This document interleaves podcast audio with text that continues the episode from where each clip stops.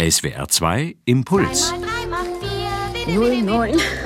Entschuldigung. Die Welt in Zahlen. Die Vorstellung, dass Freitag der 13. Pech bringt, sie stammt wohl nicht aus dem finsteren abergläubischen Mittelalter, sondern ist erst später entstanden in katholischen Gegenden. Da galt jeder Freitag als kleiner Trauertag, denn Jesus ist der Überlieferung nach an einem Freitag gekreuzigt worden.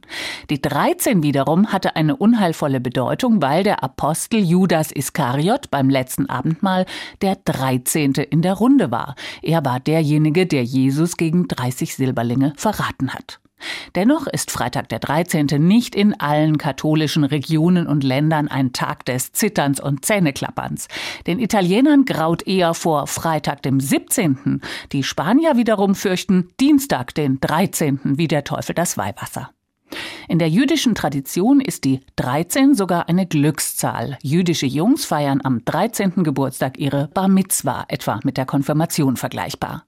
Bei den Maya in Lateinamerika ist die 13 ebenfalls positiv besetzt. Das hat mit ihrer Vorstellung zu tun, dass es insgesamt 13 Himmel gibt. Bei den Chinesen und Japanern ist es die 4, die ausgesprochen negativ belastet ist. Das chinesische Wort für 4 klingt genauso wie das Wort für Tod. Die Zahl wird daher sorgfältig gemieden. Man achtet darauf, bei Einladungen niemals zu viert am Tisch zu sitzen. Und in chinesischen Hochhäusern wird man kein Stockwerk finden, das die Ziffer 4 enthält.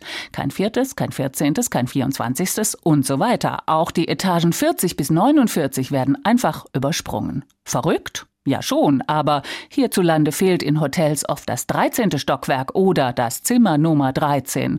Außerdem bei einigen Airlines die 13. Sitzreihe im Flieger.